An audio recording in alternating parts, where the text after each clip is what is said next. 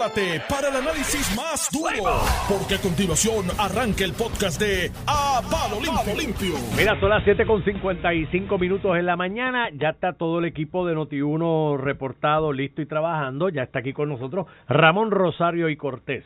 Muy buenos días, Normando. Y está aquí también Iván Antonio Rivera y Reyes en su programa A Palo Limpio, edición Huracán. ¿Todo bien con su familia en sus Mira, áreas bien. Gracias a particulares? Dios, estuvimos pegados, no, con, no solamente con Noti1, te estuvimos en casa, se estaba viendo donde tú sueles hablar Ajá. y, y, y te vimos este Ya, tú- una... Te pido Aquí, disculpas por haberte golpeado con mi imagen así. No, no, no. Mira, estuviste, no, pero lo arreglaban con Mira, con la seguro. lo arreglaban un poco. Yo desde casa y esto, la gente allá, cuando usted ve un policía en la calle o, o un periodista, Normando, el que sea, trabajando mientras usted está en su casa, ya sea sin luz, con luz, piense que esa persona Oye. también tiene familia, en su casa no hay luz, este también tiene un papá que esté enfermo, o sea, yo vine de camino y vi muchos policías, este y yo solamente pensaba que yo vine de casa, mi familia allí está bien, uno Seguro. puede estar con luz, sin luz por el momento, este pero cada persona que usted ve afuera trabajando o en los medios donde sea piense que tiene lo mismo que usted en su casa tiene una familia tiene hijos tiene un papá enfermo tiene una mamá enferma y esa persona está allí trabajando por por su por, por, por lo que escogió verdad este pero pero siempre tenga eso presente porque uno se igual los funcionarios del gobierno cuando usted los ve en una conferencia de prensa piense que y yo estuve en María que yo me iba y mi familia se quedaba en casa este los de manejo de emergencia. los de manejo de Los emergencia, la lo que Guardia está re- Nacional que estuvieron anoche en Salinas familia- sacando mira, gente una con el familia- agua al cuello. Una familia sin comunicación con su con, con el padre, con la madre, con el que sea.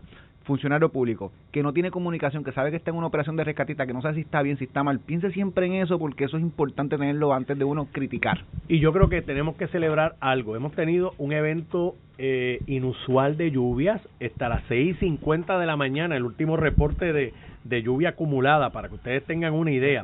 Eh, según eh, los datos oficiales, que, obviamente a mí siempre pues me llama la atención todo esto. Calle ya había recibido 28.9 pulgadas de lluvia, Guayama 25.5, Ponce 25.18, Caguas 22.52, San Lorenzo 18.6 y agraciadamente no hemos tenido pérdidas de vidas humanas. Sí situaciones complicadas. La de Culebra, de bueno, Culebra. pero eso Bueno, fue pero un infarto que te pudo Una haber persona pasado. mayor, Había Exacto, soplado una persona- brisa todavía. Pero- Creo que en Ponce también murió otra Pero persona por lo mismo. cier- Ciertamente la, la circunstancia, una persona que padece del corazón, la circunstancia, el estrés. moverse un refugio, eso puede Claro, acelerar. pero una, mira, yo, yo, y esto lo voy a decir, y yo sé que el debate aquí el viernes y el sábado fue si el gobierno estaba preparado o no, eso puede ser el tema hoy de análisis. Yo no creo que en este tipo de eventos, Normando, hay que exigirle al gobierno que esté preparado o no, se tiene que preparar uno. Ahora, yo te sé una cosa, yo tengo que quitarme el sombrero ante los policías de una unidad de la policía que se fueron a Cagua a sacar eh, residentes de un hogar de, de, de cuido de envejecientes, porque es un área que de hecho nunca se inunda y se inundó en esta en esta en este en este evento arriesgando su vida allí. Los vecinos que sacaron a un vecino en Calley a la gente de manejo de emergencia que hicieron rescates en lugares como Tua Baja, como en Tua Alta y están todavía rescatando gente. Hay que quitarse el sombrero, mi hermano. Esto no es fácil. Tú estás en medio de un río crecido, tratando de salvarle la vida a otro. Hay que quitarse el sombrero y reconocer a esta gente. Y yo creo que cuando pase todo esto y se hagan las evaluaciones y los evalúos, el país tiene que sacar un espacio dentro de su diatriba y dentro de su diario discur, di- discurso, discursal o discursal, eh, sacar un espacio para reconocer a esa gente. Porque esos son héroes de verdad. Porque aquí hay áreas, vuelvo y te repito, en Caguas, lo de los hogares emergentes de esa área, por lo que yo recuerdo de eventos históricos aquí, no en un área susceptible de inundación. Pero aquí hay un montón de áreas susceptibles de inundación que la gente se quiso quedar. Sí. A pesar de que aquí se está diciendo desde la semana pasada, mire, indistintamente los vientos, porque se hablaba de viento, era la lluvia y lo que se pronosticó y se adelantó todo el tiempo es que la cantidad de lluvia iba a ser enorme. Entonces, la gente insiste en quedarse y se arriesga la vida de esta persona. Así que yo creo que tenemos que sacar un espacio cuando todo esto pase y a toda esa gente de manejo de emergencia, de la policía, hacerle un reconocimiento en lo que vale, porque lo que tú señalas es cierto. Y yo no voy a entrar en el debate este de María, que si los muertos de forma indirecta por la luz, lo que... No, no, no. En el momento del impacto, inundaciones tan severas como Ujú. esta, tú como país decir que, gracias a Dios, y lo sabemos a ciencia cierta miércoles, porque lo que dijo Nino me, me uno. Esto no se ha acabado. Esto va a seguir lloviendo hoy y se puede empeorar. Y si llueve mucho en la montaña, ese río La Plata, que fue el que pasa por calle y demás, el problema de ese río es que es larguísimo. Así es. Ese río empieza en el sur y toda esa lluvia sigue bajando y ahí llega Comerío, Toda Alta, Bayamón, todo eso. Todavía esto no se acabó. Pero si al final de todo el camino nos podemos de alguna manera reconocer que un evento como este no se haya perdido de una vida de manera directa por el efecto de esta inundación de viento, tenemos que reconocer a, a, estos, a estos funcionarios, porque que una cosa, esto no es casca de coco, ¿sabe? Hay este tipo de, de fenómenos pasa en otra isla, pasa en la costa este de Estados Unidos y siempre tú tienes los reportes de 10, 12, 15 fallecimientos de manera directa. En Florida pasa algo así en New Orleans, estado, y, la preparación que tienen no es tan resiliente con nosotros. De hecho, las islitas, más allá, más en el este, las islitas que sufrieron este fenómeno están devastadas. Sí, sí, yo creo que hay que reconocer a esos funcionarios y pues aquí todo lo miden por política y el discurso el fin de semana era, ¿está preparado el gobierno? Mire, olvídese de eso, el gobierno nunca va a estar preparado, el gobierno puede comunicar, puede tener los refugios abiertos para las personas que necesiten. Esto que, que, que vimos lamentable de tener funcionarios del gobierno de de emergencia sacando gente en medio de la tempestad con el río. O sea, yo tuve la oportunidad en, el, en las inundaciones aquellas de la víspera de Reyes del 92 de presentar, me fui a dar una mano en el área donde está el Parque Comerío, lo que es la Hacienda, La Plata y demás, a tratar de ayudar gente. Mi hermano, eso mete miedo. O sea, estuve en un río, un río que parece una ola de estas del mar de, de, de, 15 o 20 pies de altura, arrastrando todo a su paso, mete miedo. Y esa gente estuvieron ahí. Y el gobierno no puede hacer nada más, es individual. ¿sabes? Entonces, lo otro, no podemos estar todos los años con la cantaleta de si el gobierno está preparado o no. Es nosotros, estamos en la autopista de los huracanes. los fenómenos se forman en el área oriental del Atlántico y esta es la ruta para pasar como es una isla tan pequeña, nos libramos de la mayoría de ellos porque coger para arriba, para abajo, para el lado. Pero hay eventos como estos que nos tocan, ¿me entiendes? Y eso es todos los años automático. Ya el plan de nosotros tiene que estar diseñado automáticamente para que esto pase todos los años. Y por si acaso, todo el mundo habla del pico de la temporada. Yo no soy experto en la materia. Ayer me criticaron el viernes porque anticipé algo que pasó, que, cuando el ojo del huracán estuviese en República Dominicana, iba a estar lloviendo más en Puerto Rico que cuando estuviese pasando cerca los socialistas de la agenda de que, ah, este se cree meteorólogo, y mano, eh, o sea, no es meteorólogo, yo lo hice como manera de, vamos a estar previstos, ¿no? que Iván tiene una ayuda que no le dice a nadie. ah, no, yo tengo. Su hija está estudiando un doctorado en meteorología y tiene un chat con ella que... A ver, el tipo no le da crédito, pero está escribiendo lo que la hija le, le doy crédito. Mi hija está haciendo un PhD, en, ahora mismo en tema de huracán está en los top 10 de investigadores en, en Estados Unidos y tiene una investigación sobre esto mismo que pasó. Cómo ¿Dónde es que está ella en New York, verdad? En SUNY, sí, y cómo es que los huracanes regeneran el centro y demás. Y, y yo lo que hice fue darle copy paste a un quote de ella que ella me envió. Me dijo, mira, cuando el ojo del huracán esté entrando a República Dominicana va a estar lloviendo más en Puerto Rico que al principio. Hay que estar pendiente de la lluvia, porque la lluvia va, a ser, va a ser severa. Pero toda la discusión eh, es eh, lo que te iba a decir ahora, de que todo el mundo está hablando de que este es el pico de la temporada. No, los expertos en esta materia están previendo o están diciendo, señalando, hipotetizando, que es que la temporada está retrasada que lo que se esperaba que ocurriera en agosto y septiembre está ocurriendo más tarde, octubre y noviembre. Y eso son hipótesis, ¿no? Se corroborarán o no, pero el que predice los huracanes que by the way en esa relación va a llegar puede llegar el momento que estemos eh, de el pernil o el pavo con, con las tormenteras puestas. Y eso es por lo menos este año y los que predicen esta cuestión allá en la universidad de Colorado en la Universidad de Colorado, que hay un profesor muy joven, que de hecho fue mentor de mi hija en una investigación allá en verano, eh, la predicción de ellos de que son 25, 24, no me acuerdo el número, de huracanes, ellos la mantienen. Ellos dicen, mira, esta es la predicción, es que está retrasado el... el, Antes de irme, la pregunta de los 64, ¿respetaron la ley seca? Tú sabes que sí. Sí, porque yo no fui al supermercado a comprar nada en medio del huracán. Ah, a las seis de la tarde del sábado yo no compré nada. y, yo sé que yo lo digo aquí. Y los bienes son los bienes sociales y todo eso. Ni una gota. Yo estaba, estuve con los nenes, con esto de la tormenta, yo siempre, tú sabes, tengo los nenes para, para vigilarlo. como que no me gusta y, y lo respeté.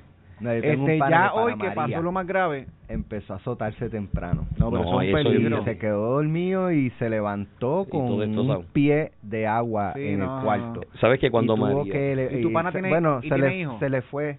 no. Porque uno es adulto, tú sabes. Sí, no, no, vivía solo con su pareja. Por eso está bien. Este, pero, pero, pero, pero se le fue se le fue se le quitó No, se le No, quita a cualquiera. Pero fíjate, tú sabes que cuando Cuando vio María... entrando agua por los aires, se le Sí. quitó. Bueno, pero María ahí fue por los receptáculos en casa, Sí, o sea, por, la todos lados por- no, salía María agua. fue otra cosa, pero cuando cuando María, consciente de que era grande la cosa, ese día yo no me di nada. Yo me acosté yo dije, yo quiero estar cuerdo, uno nunca sabe cuando un viento arranque una ventana o algo, y haya que bregar, y tú, Es que y en tú aqu- anestesiado no puedes. En aquel momento, la cara del entonces gobernador Ricardo Rosselló valía un millón. No, la cara. Y Cuando tú lo veías. y tú la este, viste, mira, y tú la viste en En televisión, público. que se trataba de componer un poco. Fuera de televisión, eh, Alex, naturalmente todos nosotros. A mí me buscó Porque día ustedes le di, vea, vea, vamos a hacer confesiones de fortaleza. confesiones. A ustedes le daban información que no necesariamente se transmitía por, Yo por, por decir, quizás Alex, no crear un... Sí, sí y no. Nosotros teníamos información no corroborada que la aguantábamos hasta corroborar. De hecho, una de mis peleas más grandes fue con el secretario de salud, en aquel entonces, Rápido Diga, quien respeto mucho, amigo y eso. Pero él le dio una primera plana en aquel entonces a Metro que decía que habían fosas comunes en la isla. De, de, de, de, personas muertas por el huracán. Eso nos llegó a nosotros. Pero teníamos que corroborar eso antes de tú decir, pues fue una primera plana de metro, y ya tú sabes cómo se puso la gente. No habían fosas comunes, no se hicieron excavaciones para meter cadáveres porque no pasó no en ninguna parte. Digo, en una catástrofe severa, como tú ves muchos cadáveres, tienes que hacerlo por una Sí, control de pandemia. no fue la pues, situación. No fue la situación nunca, pero cosas como esa, Alex, nos las aguantábamos. Todavía hay gente que a lo que uno sí. corroboraba, porque si uno decía eso desde, desde el gobierno, como lo hizo en aquel entonces el secretario de salud, lo que ibas a crear allá afuera era innecesariamente una, una crisis innecesaria. Este, el huracán María pasó, a mí me buscó el general eh, José Reyes, el de hoy, el que es general hoy, en aquel momento era ayudante del general entonces, que era Isabelo. Este, eh, me fue a buscar en una en una zombie de esas de guerra. Este, y nosotros cruzando, pasándole por encima de la piedra, se, la imagen que yo me llevé de ese camino de casa a Fortaleza, yo quería volver para mi casa. Y dice, pero que yo hago aquí, mis nenes, tú sabes. Y, y eso pues tú lo aprendes a, a, a- a componer, ¿verdad? Con tu imagen. Yo estoy seguro que el gobernador vio muchas imágenes que nosotros no hemos visto. Y lo que tú tienes que componerte, cuando tú te paras en ese micrófono y todo el mundo te está viendo allá, eh, tú tienes que pensar en que tú tienes que mantener una persona, una, una, una, un público, ¿verdad? Tranquilo. Tienes que estar atento, pero tranquilo. Y te digo que es una cosa, que el diminor que le vi al gobernador fue el correcto. Estuvo siempre tranquilo, sosegado. Eso no quiere decir que él está tranquilo y sosegado, papá. No, es que lo que o que no está preocupado, está O asustado. sea, tú no, tú no, no se pararían a decir comienza el ciclo de la muerte. Ah, no, Ah, chico, hombre, pero eso fue una no, charlatanería. sí, pero vamos a en Eso, vamos a Desde ponerle en contexto. primero, ¿desde yo me quedé en shock No, cuando lo- leí yo el lo- post de la, ex- de la- alcaldesa de San Juan ¿Y desde lo dónde lo pone? sobre el apagón que, que comienza el ciclo de la muerte. Dice, O sea, apagón. aquí la gente con una ansiedad. Eh, ¿Y ella desde dónde dice eso? desde la estadidad. Por eso, de- desde un Nueva estado York, de creo fuera de Puerto Rico, ¿cómo tú desde fuera, con luz, tranquilidad, tú vienes a crear esa crisis en Puerto Rico? Igual le metió un azote a, a lo- a los dos segundos. Sí, pero es que fue Este- horrible, chico. Como tú vas, tú sabes la ansiedad que está viviendo y, y Ay, no- después se fue de Mediatur por CNN. no tan Como solo si ella los estuviera puertorriqueños. sufriendo el huracán. O sea, ella desde allá, eso. desde allá, que no tiene huracán, Pero mírate, Yulín mírate, la, huracán mírate la charlatanería a la que llegó Carmen Yulín con esto. ¿Sabes? Porque no es tan solo lo que están viviendo los puertorriqueños en ese momento, que todavía en el área suroeste del país estaban sintiendo vientos de intensidad de huracán en, en, en, ciertos lugares y, y, y en ciertas ráfagas. No tan solo eso, Alex. Es que hay 5 millones de puertorriqueños por lo menos en Estados Unidos. Que todos tienen un primo, un tío, Un un, hermano, un familiar, hijo, un hermano, un hijo que están con la ansiedad porque como no lo están viviendo acá y lo que están viendo en los reportajes de Weather Channel o alguna cadena que de vez en cuando de un reportaje y cuando te ponen el reportaje, ¿qué es lo que te ponen? Esa foto de ese fenómeno enorme arropando a la isla. ¿Tú sabes la ansiedad que eso le crea a esos puertorriqueños que viven allá? Y viene ella de irresponsable por cargar un discurso politiquero que están tratando de cargar desde el viernes de una eh, eh, de unos sindicatos y una cuestión todo alrededor de lo de Luma todo esto viene alrededor de la de la vaina de la privatización del sistema de o la administración del sistema de energía eléctrica a poner ese ese ese ¿sabes? que comienza el siglo el ciclo de la muerte mire mi hermano eso es una charlatanería es es asquerosito. Yo puse en el tweet por ser políticamente correcto que era algo muy triste, pero es, es asqueroso. Tú no haces eso, mano, tratando de buscar relevancia, crearle esa ansiedad a la gente. No tan solo Mira. eso, crearte como que como si tú fueras la avanzadora de la muerte. Mira, tratando mira, de que venga mira, muerte. esta joven escribe en la, en la tarde, noche, eh, bastante tarde, eran, yo creo que eran como las 8 o 9 de la noche, ya estaba oscuro. Escribe, necesitamos ayuda, necesitamos salir de nuestras casas en la playa en Salina urgente. Eh, ya se llamó emergencia y nada, juro que estoy nadando y tengo mucho, pero mucho Wow. frío. Necesito que nos saquen de aquí, literalmente la playa está dentro de la casa. Posterior escribe, no tengo mucha batería, por favor ayuda. Hay una menor de edad, una persona incapacitada y una persona mayor de edad con diabetes. Por favor, necesitamos ayuda urgente. Es- mira, mira la condición mental en que está la gente y, y la exalcaldesa publicando comienza el ciclo de la Sí, muerte. sí, no, es horrible. ¿Sabes lo que pasó con ese caso, Alex? Eh, no, fue rescatada. Fue Gracias rescatada, a Dios, fue gracias a Dios. rescatada, eh, gracias a Dios, sí. Qué bueno. Eh, hasta donde sé, todas las personas que, han, que estaban en situaciones así, eh, pues fueron rescatadas dos, en, ca- dos familias en Calle y de hecho en una está, llamamos al alcalde de eh, Calle Rolando Ortiz para preguntarle sobre el rescate de esta casa que quedó en medio de un lago y entonces él nos dice que está llegando a una situación que es peor porque eh, era prácticamente imposible cruzar el río para rescatar a esa Bueno, la- familia. la ¿no? Guardia Y en medio de la entrevista no, no, no- nos colgó y o sea, no hay No, problema, no, usted no. tiene que atender eso primero que no cualquier tengo cosa. manera cómo rescatar a esa persona. Terminé, vi- terminé viendo que fue una lancha, un Los dinghy. vecinos. Ese fue el vecinos. primero, pero el segundo Aún no sé cómo cómo cómo lograron Qué- qué- rescatar esa familia, pero brutal. todo todo eso pasando, o sea, la, Alex, la y cuéntame. ansiedad en la ciudadanía. En radio, ¿cómo es esto? Yo estuve en casa ahí tranquilo escuchando Sí, noticias. tú, bueno, cuéntame. eh, a- a- Porque la gente no sabe esto, ¿sabes? Sí, sí. Uno prende el teléfono, el, el, el radio, el televisor automático. y ve a, a Normando, ve Pues a mira, eh, es bien retante porque hay muchas cosas que comienzan a fallar. Por ejemplo, mira eh, la señal de cable TV. Pues ya ahí tienes una fuente de información menos. Después viene y, y se va al internet. Ya tienes otra información menos. Y muchas veces, a veces se afecta también por, por el, la, la comunicación telefónica. Y hay veces que tú estás aquí una hora sí, hablando. hablando solo.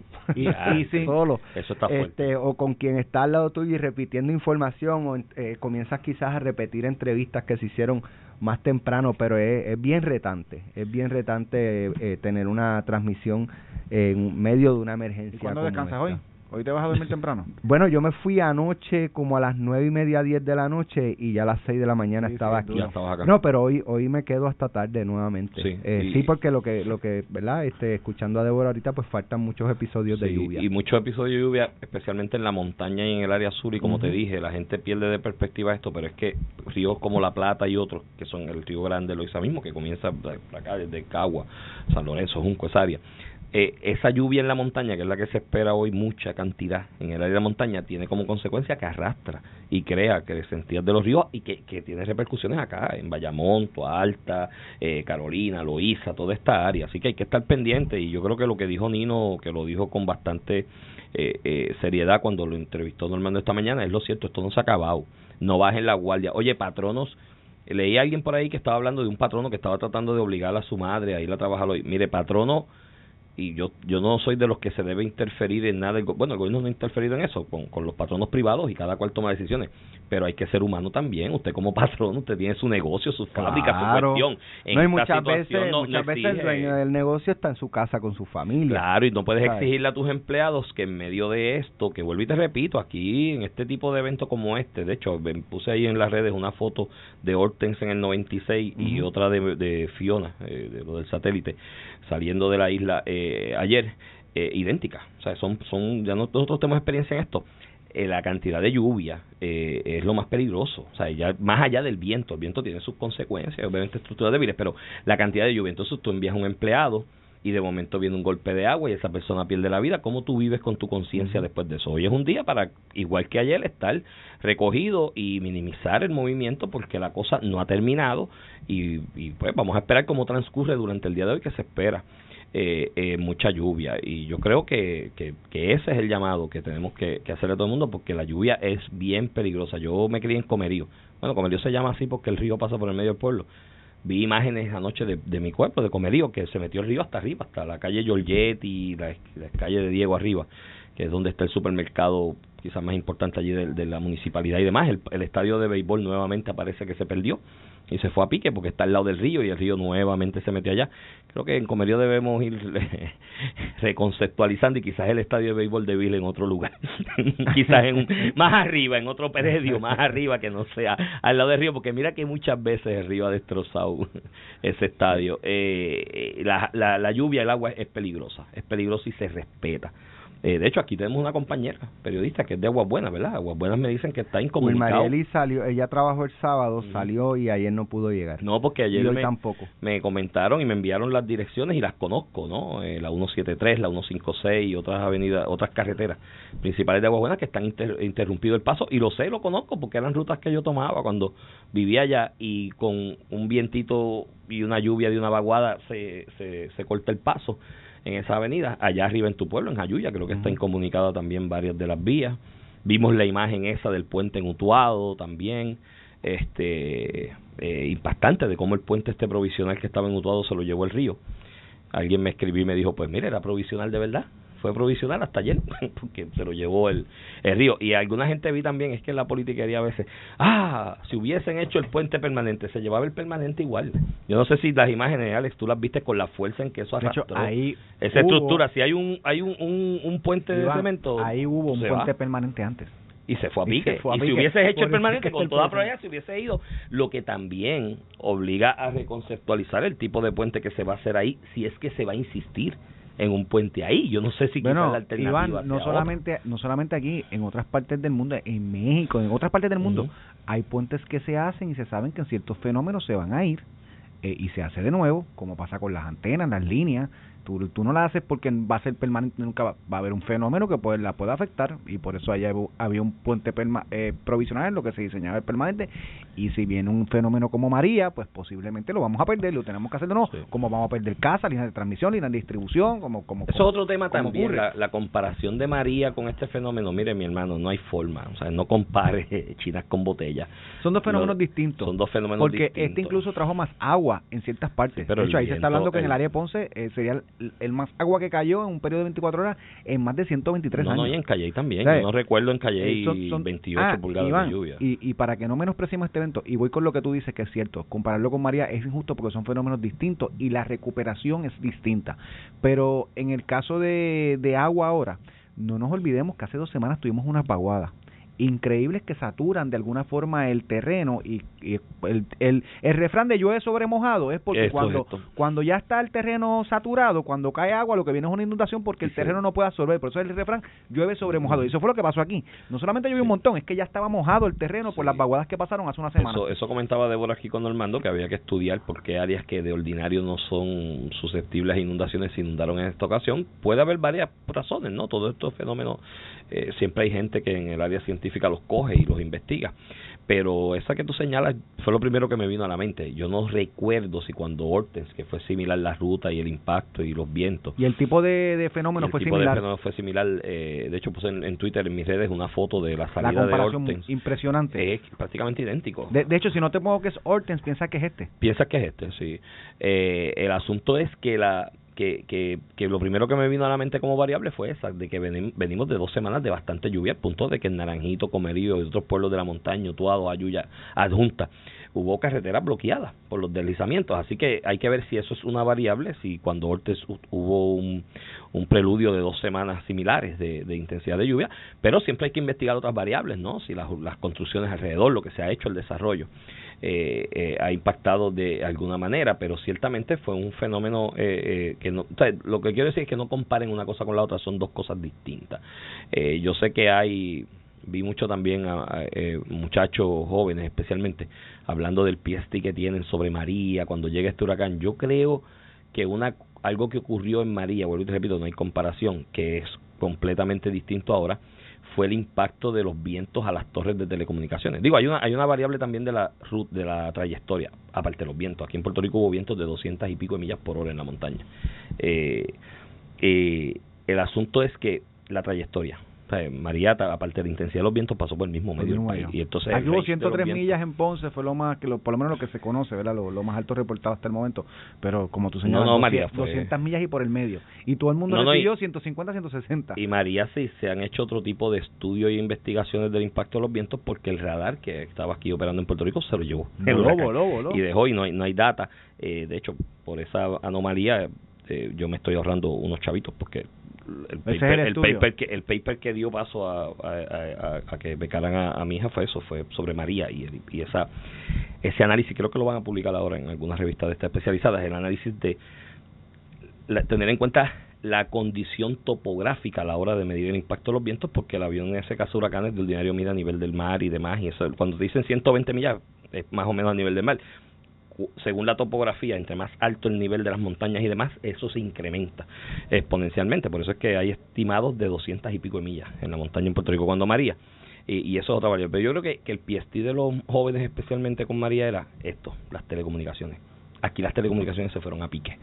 Aquí no había celular que sirviera, no había internet, no había Twitter, no había nada. Eso, fue y lo, eso, más fuerte, la, falta de comunicación. La falta de comunicación fue quizás de las cosas más graves y creo que más, que más impactó a los jóvenes. O sea, de una generación que vive pegado de esto, del celular y de Tú y yo no somos tan jóvenes, pero hasta nosotros. Sí, eh, yo recuerdo que yo no me puedo comunicar con mami como dos o tres días, que, que físicamente tuvo que ir alguien a ver si estaba bien. Caballo, yo arranqué para comer al pues otro día, para comer que Vielela también. No, no, yo llegué. A las 5 de la tarde yo yo limpié escombros, con par y pico, con residentes del área de Cagua que fue donde la ruta que tomé para llegar a comerío, con par y pico sacando derrumbes para formar un carril, por lo menos que cupiese un carro para pasar.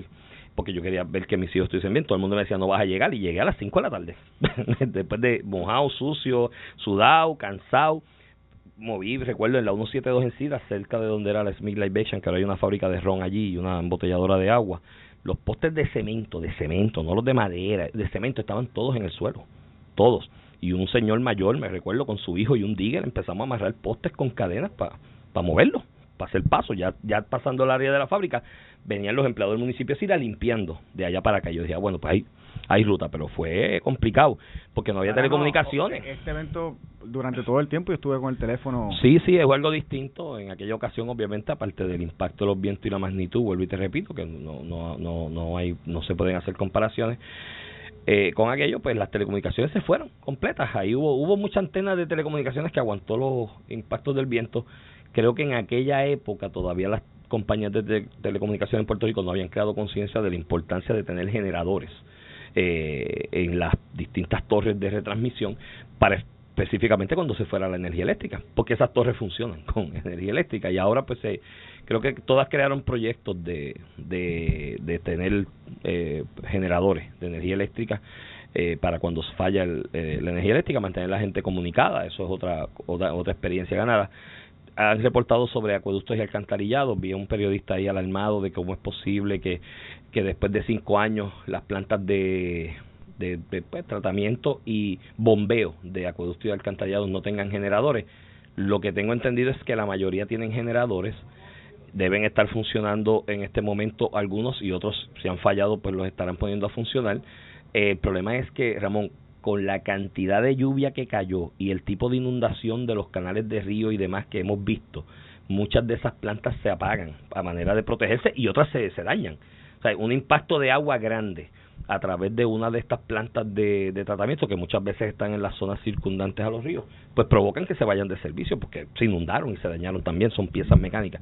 Así que el impacto y lo, el, el análisis de la cuantía de los daños lo sabremos en la semana, cuando haya espacio para hacer ese inventario, pero por lo menos de las cosas positivas en la eh, eh, como ciudadanos y como pueblo es que hasta hasta ahora y espero que sea así se mantenga así no haya una pérdida de vida de manera directa por una inundación y sí, no, no, oye, y ahora viene la fase y te quiero hablar ya mente maestra no estás haciendo señales para la pausa te quiero hablar después de la pausa ya el manejo del gobierno las críticas verdad a, a, a, la respuesta de algunos. E incluso te tengo hasta comentarios sobre el, periodismo, que si bien ahorita les reconocí el gran trabajo que hacen, que, que, que estar en la calle, eh, reportando esto, informándonos a todos, es un trabajo difícil que lo hacen. También te voy, te vengo con, te vengo con mi candelita después de la pausa, cuando tuve las conferencias del gobernador, y hay periodistas que lo que están buscando es crear una crisis eh, y, y no se cuidan al punto que dicen disparates, ¿verdad? Y eso te lo quiero hablar. Y aparte de eso, vamos a hablar de, los protagonismos, ya hablamos del de Carmen Yulín, pero tenemos que hablar de otra gente que se sentía opacada en su protagonismo y metieron embustecitos así en las redes y, la gente como que por dónde viene, se dio cuenta. Y te voy a hablar de eso porque entiendo que es buscar un protagonismo que no le hace falta porque nadie espera. Estás hablando de la comisión residente, que la comisión residente este, un embustecito, este, rescatando vidas porque su trabajo no es ese. Pero vamos, a, la pausa y regresamos breve. Estás escuchando el podcast de A Palo Limpio de Noti1630. De regreso aquí a Palo Limpio por Noti1630, edición de hoy lunes 19 de septiembre del 2020, edición especial del paso del huracán Fiona por las inmediaciones del territorio puertorriqueño. Eh, acompaño, como todas las mañanas, al licenciado Ramón Rosario Cortés y Valiente. Muy buenos días, Iván. De hecho, con Ramón, contigo tenemos una ventaja aquí, la experiencia vivida, estando dentro del aparato de comunicaciones del gobierno en medio de una emergencia, como fue María, que fue que fue bien grande. Este, no, no, debe ser una situación bastante tensa. Y mira, hablaba con alguien implicado en ese revolú de María y en ese asunto de María desde la área gubernamental hace un poco tiempo, no hace un mes atrás, un mes y pico atrás. Y esa persona me comentaba y es verdad, mano. Yo no, yo no, yo no lo había visto desde esa perspectiva, pero es cierto. La importancia que tuvo en ese evento. Es más, coordinate con él un día para hablar con él de ese tema aquí en el programa que tuvo la figura de, la figura de Pesquera, el que era comisionado de seguridad, Pesquera. La importancia que él tuvo previo al paso del huracán María en aquella conferencia de prensa donde él sacó babilla y dijo, mire, si usted no se va del área y no se protege, va a morir, porque esto lo que viene es fuerte de verdad y le cayeron arriba, lo criticaron, que que invelve, que si esto, que si lo otro, que que clase, que falte tacto, ¿cómo decir eso? Y yo creo que en esa coyuntura de esas horas previas al paso de María en aquella ocasión, Ramón, que de hecho se cumplen ahora aniversario también en estos días, fue por ahí por alrededor del 20 de septiembre, el, esa, esa expresión fue importante porque la gente estaba aquí como había habían transcurrido tantas tantos años, un par de décadas, que no sentíamos un fenómeno atmosférico cerca, y de esta magnitud nunca, lo más parecido fue San Felipe, y bendito, cuando eso de Puerto Rico no era el Puerto Rico que es hoy. Si él no daba ese jamaquión, la gente estaba así como Lela en las de esperar, algo va a pasar que nos va a salvar alguien. ¿sabes? Eh, eh, la, la, mentalidad de, y lamentablemente yo por eso recalco, mire, los preparativos es automático todos los años, usted tiene que tenerlo y su plan de, de emergencia por huracanes porque estamos en la autopista de los huracanes. El, el, el, la mentalidad de la gente era como que algo iba a pasar, que iba a venir esta mano mágica y nos iba a salvar del impacto de, de, del huracán y todo el mundo estaba como que ah, ahí pasará, no pasará y yo creo que esa expresión de Pesquera en aquella ocasión, eh, Ramón, en, de parte de la comunicación del gobierno fue importante. Mire, usted va a morir si no se protege y si no y si no toma las salvaguardas necesarias, ¿no? Eh, porque siempre habíamos tenido esa mentalidad. Aquí hemos, ah, mira, aquí tenemos anecdotario en Puerto Rico, ¿te acuerdas de Don Cholito, el tubo que chupa? Cuando se acercaba un fenómeno, Don Cholito decía, no, porque vamos a activar el tubo que chupa y pues en la realidad de lo que te describí ahorita, estamos en la autopista de los huracanes, pero Puerto Rico es un puntito en ese océano tan grande que es el océano Atlántico y la posibilidad de que nos dé directamente se minimiza porque es un puntito bien pequeño y los fenómenos son bien grandes. Y estaba la otra imagen del yunque, yo me acuerdo que hacían serigrafías del yunque así, poniendo la mano, aguantando el huracán y si ni te cuento de líderes religiosos que cuando pasaban los huracanes por las islitas del Caribe Oriental y se desviaban justo antes de llegar a Puerto Rico y cogían para el norte. Si es que Dios nos protege, yo, adiós, este Dios es bien egoísta, o, qué egocentristas somos nosotros para, para, creernos el pueblo elegido. O sea, Dios quiere chaval a aquellos y a nosotros no.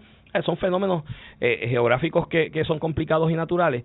Y la gente siempre estaba con esa y yo creo que en aquella ocasión de María esa expresión de si no se cuida vamos todos a morir pues van a morir y en efecto es que era así, este, la hizo la hizo bien cruda pero yo creo que es que el tiempo lo ameritaba pero y, volviendo Iván el, el el, el evento pasó. Pues tendremos lluvia tendremos otras inundaciones todavía falta pues eh, que el agua siga bajando desde las montañas, eso va a crear unas complicaciones, pero de momento switchea desde el punto de vista de gobierno que nos pasó después de María a, ok, ya vino la calma, recuperación. Pasa de respuesta, ¿verdad? De una respuesta a una emergencia, lo que pasó en Salinas, lo que pasó en Calle, este, a una fase de recuperación. Entonces las personas esperan tener luz inmediatamente, con razón, porque tienen sus necesidades, otros la tienen, otros no.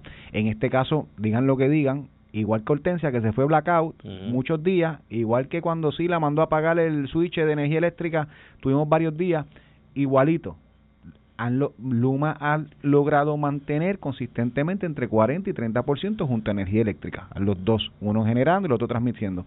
Es ciertamente no es el evento de María que tumbó torres y líneas completas de transmisión y distribución, sin lugar a dudas. No es, no es el mismo evento, pero hay mucha agua, inundación igual. Hay gente que tiene que salir allá a la respuesta, reparar, este, conectar, y ese trabajo durará días, semanas, y eso empieza a crearle presión política al gobierno porque la recuperación, verán los tiros, empezará el alcalde de aquí no han venido para acá, empezará el alcalde de allá no me han arreglado esto, empezará diferentes sectores a reclamar, algunos con razón, otros sin razón.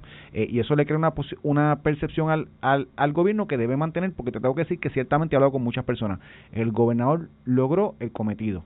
Eh, en los eventos a nivel político, el gobernante tiene una exposición que nadie tiene, porque todo el mundo calla, verás unas personas tratando de eh, sobresalir, pero todo el mundo cae. El gobernador es la figura central que si logra proyectar calma, preparación, experiencia, pues eh, no solamente en Puerto Rico, en cualquier desastre natural o en guerra. Eh, George Bush fue George Bush después del 9-11, que en el 2004 ganó más contundentemente y se solidificó como, como jefe, como, como presidente, porque la gente lo vio como su defensor ante la guerra de Afganistán, Irak, etcétera, etcétera.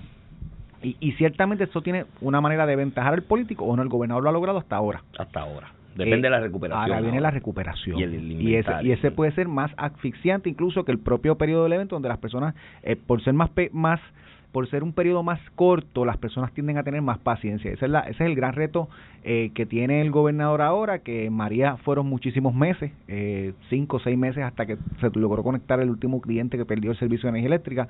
Eh, y sin lugar a dudas, pues el gran reto que tiene el gobernador, aunque son dos eventos distintos, no minimicemos esto, récords históricos en agua, y eso tiene su, su, sus retos también. Sobre ese aspecto, toda esta cuestión de la diatriba del fin de semana, que, que el gobierno no está preparado, y no está preparado, yo, mire, hermano, el gobierno nunca ha estado preparado y jamás va a estar preparado para un fenómeno como esto. Esto son cosas enormes, o sea, más del control. Hay unas cosas que hace el gobierno, comunicación, tener refugios listos, alimentos para esas personas que necesitan refugio porque viven en zonas susceptibles o en estructuras susceptibles.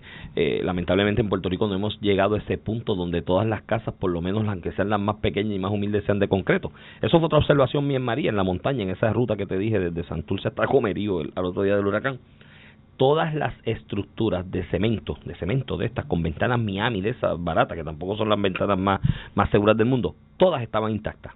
Las estructuras que vi eh, en el suelo fueron las de madera o las que tenían techo de zinc, a excepción de algunas de madera y zinc que pues el jíbaro abusado le puso unos tensores por encima a las planchas de zinc clavados en la tierra alrededor de todo el techo y pues eso ayudaba a que el viento no, lo, no los elevara y se mantuvieron. Eh, pero la mayoría de las estructuras que, que, son de cemento y demás, pues eh, están protegidas. El gobierno tiene esa responsabilidad de proveer esos albergues para esas personas que están susceptibles por inundaciones o fragilidad de las estructuras en primer lugar. El otro, la otra, ¿qué otra función tiene el gobierno? Tener el equipo de manejo de emergencias listo para este tipo de rescates que hasta el día de hoy hemos visto, muchos de ellos eh, por descuido de las propias personas. O sea, una persona que vive en la playa, Ramón, ¿tú no crees que un evento como este que te están anunciando que va a pasar por el sur y tú vives en la zona costera de unos pueblos de esos del sur, ¿tú no crees que tú te ibas por un refugio? Porque la posibilidad es enorme de que el mar eh, te tirara el agua no, no es fácil tú dejar tu hogar, Lo tu sé, pero la vida va por encima de cualquier sí, cosa sí, pero, pero algunas veces las cosas, la decisión es un poco más complicada. Lo sé que es complicada, pero mira, llega un momento en que la preservación de la vida medita eso. Y esa es la función del gobierno, no no no es, no es otra. ¿Cuál otra función tiene? Ah, tener los contratos listos para la gente que va a limpiar las vías de acceso, porque va a haber derrumbe. Eso es una función del gobierno. Eso municipal. Y sobre esto, lo otro pues, gira alrededor de Luma, la discusión de si Luma sirve o no, porque esa es la cuña que todo el mundo quiere meter. Pues Tenby y Luma tienen ahora la oportunidad dorada de distinguirse, mi hermano. Si yo estuviese en la gerencia de esa empresa, yo tendría por lo menos mil técnicos de estos de línea, de los que llaman celadores, ¿Se prueban o se En los aeropuertos de todo Estados Unidos de donde yo tengo presencia esperando el primer vuelo que salga para tenerlos ¿Se aquí o se cuelgan ahora? se prueban o se cuelgan si yo fuera el, el administrativo Luma tú sabes lo que yo estaría ahora mismo llamando a todas las compañías privadas que pueden hacer reparación en Puerto Rico a darle contrato los he matado consistentemente del año pasado con el tema de las comunicaciones te tengo que decir, y pusieron a Abner González, que Abner era el director de manejo de emergencia de Ricardo Rocío Bajo María. Que salió... Tuvo su, te lo digo yo, tuvo su altercado con esto el pesquero y terminó saliendo de la administración, y eso es la verdad, eso no lo puede ocultar nadie. allá, se dijo que primero se iba de vacaciones, después que se iba a dedicar a otras cosas, la realidad es que tuvo su altercado con esto el pesquero y salió, eso es verdad. Pero te tengo que decir que tal vez esa experiencia a nivel de comunicaciones mejoró, tenerlo a él de frente. Puede mejorar aún, puede mejorar aún. Siempre, siempre, y el gobernador puede mejorar también, todo el mundo puede, tú y yo podemos mejorar también. Todo el tiempo. Este, pero, pero te tengo que decir que el cambio drástico de la comunicación, tener una cara que hable el idioma, que conozca la idiosincrasia política de Puerto Rico, que es reportero, que y ahí voy a asociarte a los reporteros.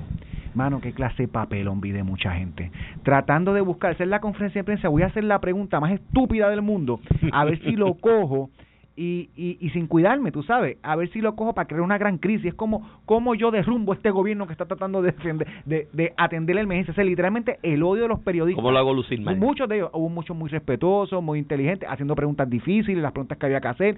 Pero mira, yo llegué, un- uno llegó a hacer esta pregunta, Iván.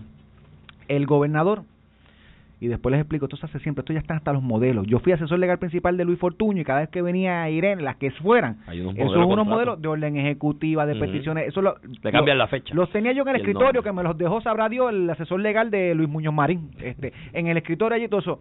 Y tú haces unos modelos, unos pasos. Viene un evento como este a las 48 horas cuando ya tienes la advertencia de fenómeno. Tú solicitas, o a las 24 horas, tú solicitas que el, go- que el presidente decrete un estado de emergencia. Y se decretó. Y se decreta, eso es automático. Automático. A la vez que tienes la advertencia, eso es automático, eso es un papeleo. Ya yo digo, ¿por qué estamos haciendo esta cosa si esto es automático? ¿Y para qué tú necesitas que el presidente decrete un estado de emergencia? Para el reembolso de los gastos de No. la recuperación. Además de eso, sí, en efecto. Y también para que todas las agencias federales puedan activar sus planes de contingencia Claro. y gastar de más y traer personal. Eso Eso, es así. Eh, Y después del evento, que no va a ser hoy, ni debe ser mañana, debe pasar por lo menos dos o tres, cuatro días, una semana. A lo que se hace el inventario. El, la declaración de desastre del presidente. Tienes que tener un es- inventario de daños primero. Tienes que llevarle un inventario de daños, pasar unas métricas de que el daño es catastrófico y tú le pides al presidente con las con los estimados, con los estudios, le pides al presidente, decrétame que Puerto Rico es una zona de desastre. ¿Para qué? Ah, sí. Para fondos federales, para que tú accedes a fondos federales, tú empiezas a reparar, reembolsos, te pie- empiezan las líneas las líneas de emergencia y eso es automático. Entonces, pues el gobernador que no es porque es un genio, es porque el asesor legal que está allí vio en el escritorio lo mismo que yo vi. Un molde. Es un molde. Sí, tú, te cambias la- eh, tú le cambias al presidente. Eso Pues es yo, como meter la tarjeta en el ponchador Ajá, automático. Yo ponía Barack Obama o Donald Trump y Exacto. dependiendo cuál, cuál administración y él tiene que ponerle Biden Exacto. y Pedro Pierluisi en vez de Ricardo Rosselló o Luis Tienes que tener cuidado de no equivocarte y dejar a Donald Trump y entonces en el modelo. eh, eh, el periodismo en Puerto Rico, sabes, buscando cómo guachavar a este gobernador, voy a tumbarte. Oye, pero qué cosa rara esta que ustedes solicitaron en la declaración de estado de emergencia antes de que llegue el evento. Y yo, ah, y yo en casa, mi hermano, con el control, pensando si le tiro el control al televisor, pero lo voy a chavar. Entonces, Pierde, dame- pierde, me pierde. empecé a reír y tú dices, mano, este es el periodismo que está en lugar de informar cierto sector del periodismo Sí, no, que en no lugar no va a generalizar, muy no, buenos no, y muy, muy buenos allí La mayoría, de y haciendo preguntas difíciles a Luma lo tenían contra la pared todo el tiempo porque yo tendría a la Luma contra la pared todo el tiempo Bueno, porque hay una agendita ahí, hay una sí hay una agenda pero hay otras personas que lo que quieren es, es obtener la información de lo que siempre causa más problemas la energía Exacto. Pero entonces yo veo esta pregunta, ¿y por qué? ¿Pero qué cosa rara? Oye, qué corrupto usted gobernador. ¿Pero qué charlatán usted que está solicitando estado de emergencia antes de que pase eso es para robar chavo de Es para robar. ¿Sabes? Esa Y es la yo, inferencia. mano, es que esto está brutal. Entonces el presidente decretó el estado de emergencia antes que pase el huracán.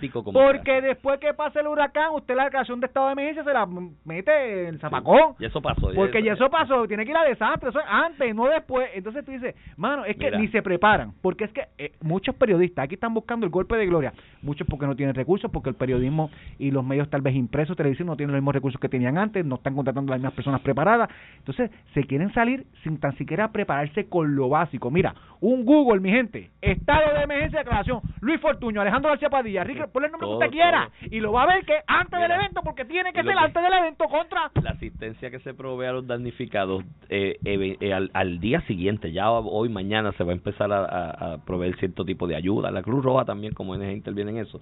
De ordinario, de ordinario siempre están sustentadas, Ramón, en ese tipo de declaración de estado de emergencia. Eh, yo recuerdo cuando niño, eh, le llamaban el mojaito. De hecho, vi a alguien en la red, de un señor que es tuitero, que me río muchísimo con él, un señor mayor, hablaba tranquilo que le van a dar 500 pesos el mojadito. Sí, eso es producto de esa declaración de estado de emergencia. Yo recuerdo cuando, ¿te acuerdas de aquellos huracanes David, Federico, en los finales de los 70? Yo era niño, tenía, bueno, tú no habías Yo nacido. no me acuerdo. Yo tenía como 5 o 6 años. Papi, Yo me levanto, no, no, es que este, era gracioso, pasó lo mismo con Hugo, después también lo vi siendo ya adolescente, casi adulto. Este, que yo me levanto 5, 6, 6 años, yo creo que yo tenía, yo me levanto, estoy solo en casa, ya en la, en la casa de comerío, me levanto y no está la vieja mía, no está el viejo mío, yo digo, pero se lo llevó el huracán o algo, me empecé a asustar.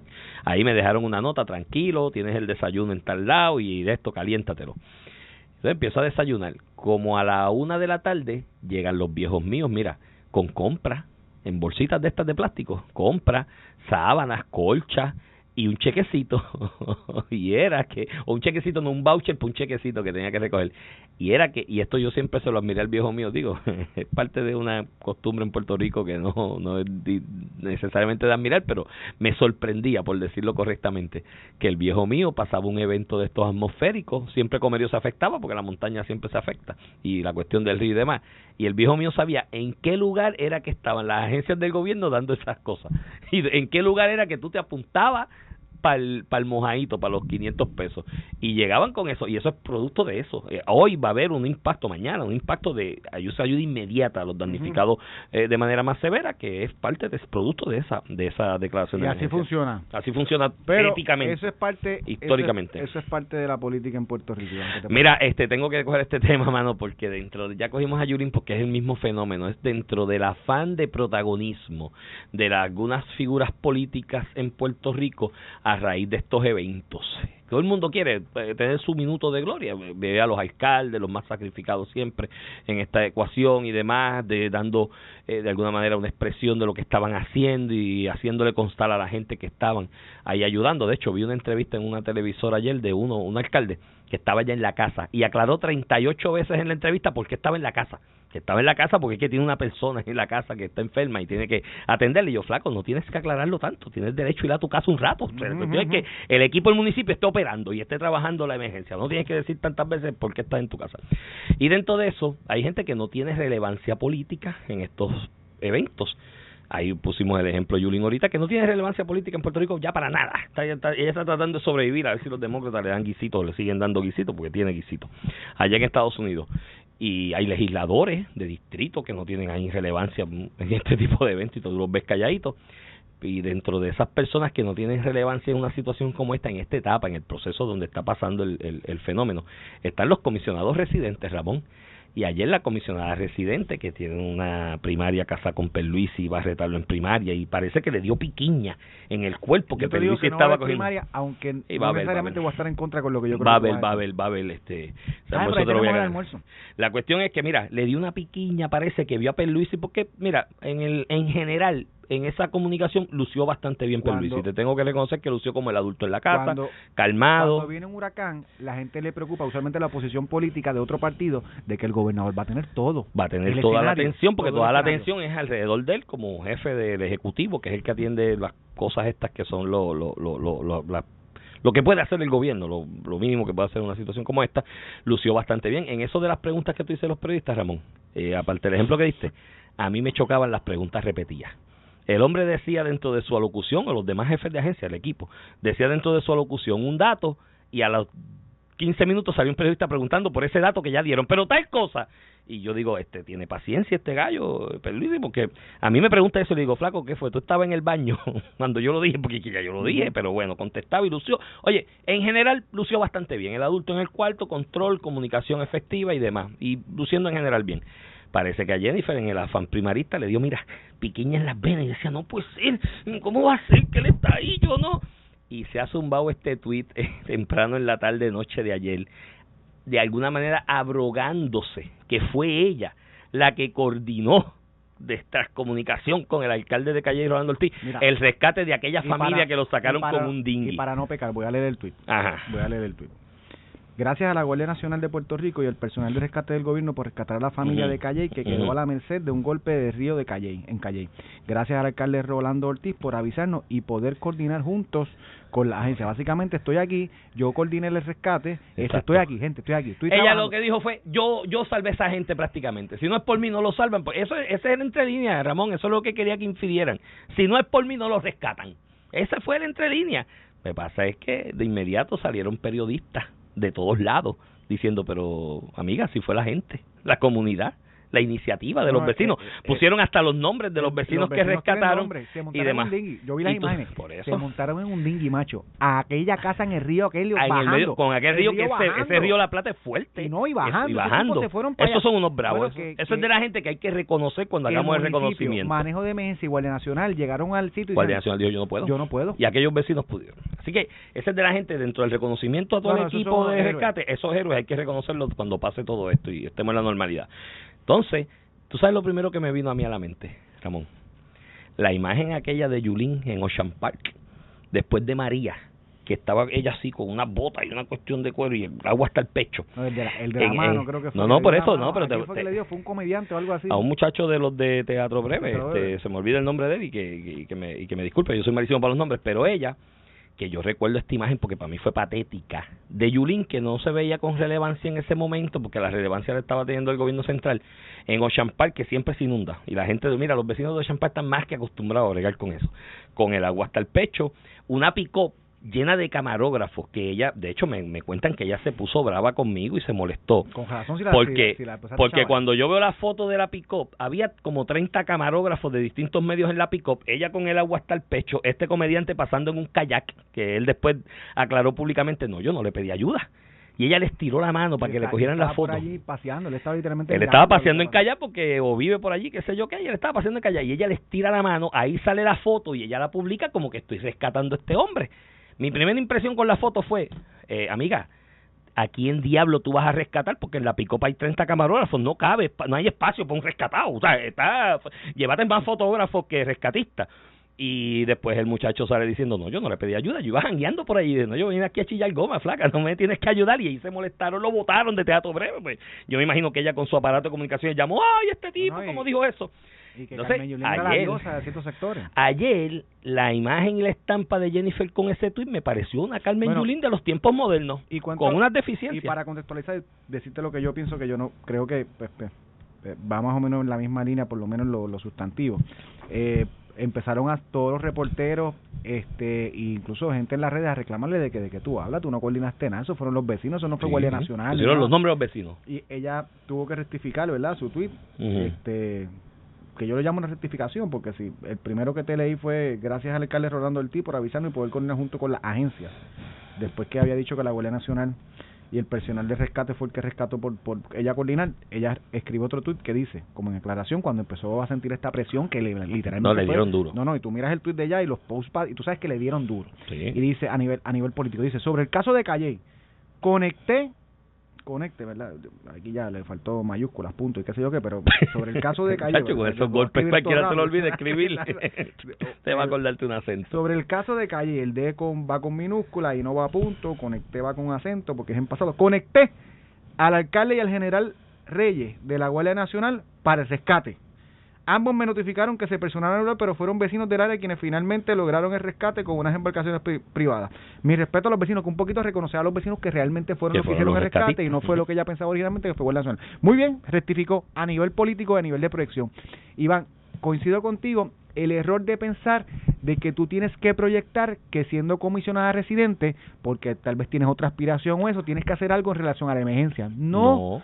De, de hecho, ella cuando vino el evento anunció que volvía a Puerto Rico. Yo, quédate allá. Allá es que hace falta. Si tú eres comisionada para hacer las llamadas y, allá y las reuniones para, el teléfono. para los chavitos Allí, federales. mira, además que la sesión está ¿Pierdes empezando. tiempo en el avión? La sesión está empezando. La sesión congresional está empezando. Tú tienes dos medidas importantes. Primero, mover el estatus, que es lo que realmente el comisionado residente no está para atender emergencias. Pero eso está Nino Correa. Exacto. Y el gobernador. Lo hizo ya muy bien Nino, ¿sabes? Nino lo hizo muy bien y los alcaldes, por eso están ahí. Entonces, Mm. quédate allá. Proyecta el 8393, el, el 8393, el proyecto de estatus, que es importante para el partido, para lo que Y sea. aprovecha la sesión Y para segundo- pegar el grito por Puerto Rico. Y segundo, ahora podemos empezar a hablar de Medicaid. Mira, dale paridad a esa gente, mira lo que está pasando, ahí estamos dando una emergencia. Ah, sí. Este, dame fondos federales, paridad en seguro social, todo lo que tú estás, eh, dame el paquete de ayuda. De allá te puedes proyectar en lo que la gente espera. Yo no, yo no creo que la gente esté esperando que Jennifer González se ponga una capucha y Eh. se monte en un jeep a rescatar la gente. No Como las fotos aquellas épicas Pero- cuando los terremotos del área sureste que aparecía con, Iván, con Wanda mirando una casa igual- por debajo como igual, si eso igual que pasó algo. con el caso de Luma. En algún momento alguien le recomendó que era bueno que le como la gente estaba molesta con Luma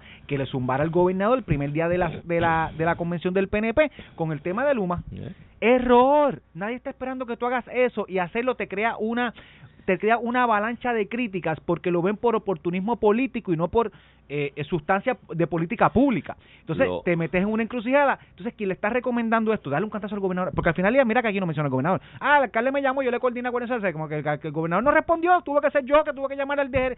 Él, para que sepan, el general José Juan Reyes, que es el ayudante especial que manda A la Guardia Guardia Nacional, Nacional. responde al gobernador, mientras no haya guerra, que responde el presidente de los Estados Unidos, responde al gobernador. Literalmente, yo tuve que hablar con el general, con acá, acá, y rescatamos a esa gente. O sea, que el gobernador sirve para esto. Entonces, quien le está metiendo eso a la comisionada todo el tiempo de que tienes que contrarrestarte con, con el gobernador y darle La un está cantacito, asesorando mal. la está asesorando mal porque está, mira esto, tuvo que coger tiro, escribir rápido después, que cogiendo vela, eh, porque el calentón duro, fue duro, duro. pero por algo que nadie esperaba que hiciera. Nadie está Ah, esperando que la comisión residente se monte en un jeep y rescate a nadie porque ese no es su trabajo, su trabajo es importante, importantísimo en estos momentos y está en No, Washington, no acá. Y del gobernador tampoco yo lo espero. A mí las fotos estas, porque ha habido gobernadores que lo han hecho, que se han montado en la lanchita, en el dinghy a rescatar gente. Eh, tampoco yo lo espero el gobernador. O sea, el, el gobernador es el que coordina y liderea y, de alguna manera le da coherencia a ese equipo de, de, de respuesta rápida del gobierno en ese aspecto. Lo que puede hacer Jennifer González por Puerto Rico en este momento es aprovechar el inicio de sesión, Ramón, y pedir un turno en el floor para llamarle la atención a aquella gente de lo que acaba de pasar Puerto Rico, que lo acaba de pasar, porque esto es otra cosa, Ramón, que tenemos que analizar eventualmente, quizás en la semana. Es la primera vez en Puerto Rico que hay un evento atmosférico de gran impacto pasando en un periodo de menos de 10 años por Puerto Rico. De ordinario ha habido un, como un lapso de tiempo de esa- y esa- 9, 10, 12 y esa años entre ser nuestra evento y otro. realidad, y esa es nuestra, es que no, no es que esa va a ser nuestra nueva realidad. Y cuidado que no nos enganchen otros en esta temporada que estamos viviendo. El asunto es que que es la primera vez que Puerto Rico sufre el impacto de dos eventos atmosféricos de magnitud respetable o de, o de gran magnitud o gran impacto en un periodo de menos de 10 años. Esto está ocurriendo a 5 años, exactamente de que ocurrió y pasó el huracán María. De ordinario tenemos unos, unos bunkers son ahí, de, unos buffers son de, de 10 años, 12 años y demás.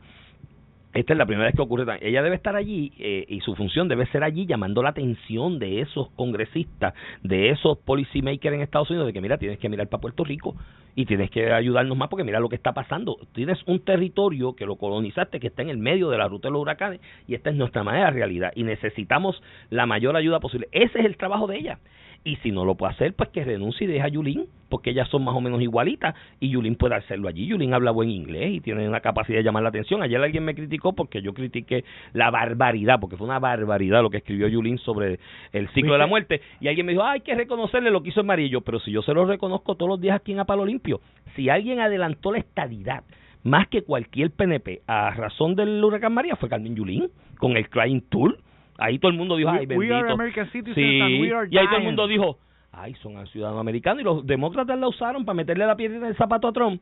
Y la usaron para eso, pero adelantó la estadidad porque mucha gente que ni pensaba ni sabía que los puertorriqueños son ciudadanos americanos dijeron, anda, de verdad que son ciudadanos americanos. Ay, güey, Iván, Contra, vamos a unirlos. Cuando, cuando, tú quieras ver si la reacción fue correcta o no, cuál es el impacto, la avalancha que... re- mírate las respuestas al mensaje de Jennifer González y mírate las respuestas al mensaje de Carmen Yulín que tú señalas. Sí. Fue barbaridad, porque realmente estás tratando de politi... Entonces, en el caso de Carmen Yulín duele más, porque no está ni en Puerto Rico. O sea, ella viviendo en un estado, porque ya, tú sabes, En la independencia para allá. Puerto Rico, la soberanía, nuestra tierra, gringo go home, y ella vive allá.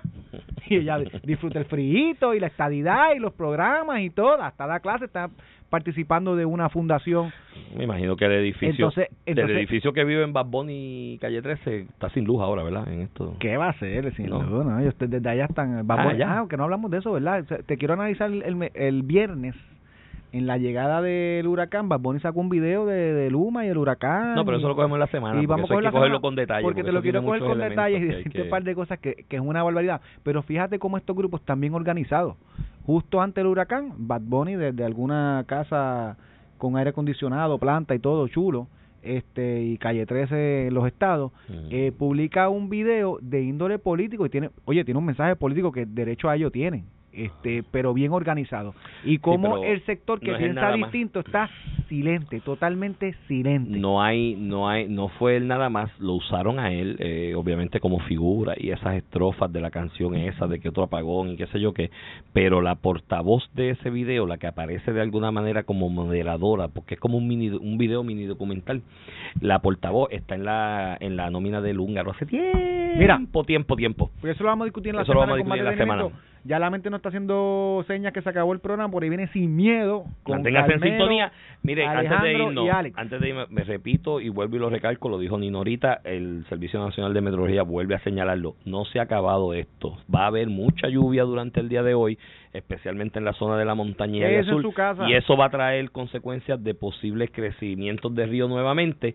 Así que en ese aspecto, quédese en su casa. Hoy no es día para salir. Esto no se ha acabado es tan peligroso o más peligroso la cantidad de agua que se espera que caiga durante el día y, como tú dices, llover sobre mojado, los efectos adversos que eso puede tener en inundaciones y por lo tanto eh, deslizamientos y usted no salga de su casa, manténgase en su No, casa. y, no, eh, y en el área, hay áreas.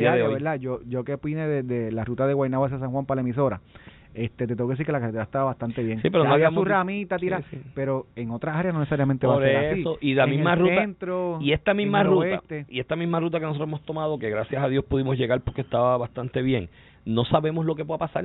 Mucha lluvia mucha lluvia qué pueda pasar que traiga como consecuencia una inundación se te apaga un carro en el medio del charco de inundación y está tu vida en riesgo. Entonces la de los rescatistas también que tienen Sí, que ir sí, a re- rescatarte. No solamente poner vida en tu, eh, tu vida en riesgo, sino que si alguien tiene que rescatarte, poner la vida en riesgo de otra riesgo, persona que podría estar haciendo otro Otra trabajo función. en la emergencia. Mira, con ese mensaje los dejamos. Nos. Manténgase escuchamos en sintonía mañana. aquí en Noti1 con la Cuídense información mucho. actualizada de lo que queda Esto fue el podcast de A, Palo Limpio de Noti1630. Dale play a tu podcast favorito a través de Apple Podcasts, Spotify, Google Podcasts, Stitcher y notiuno.com.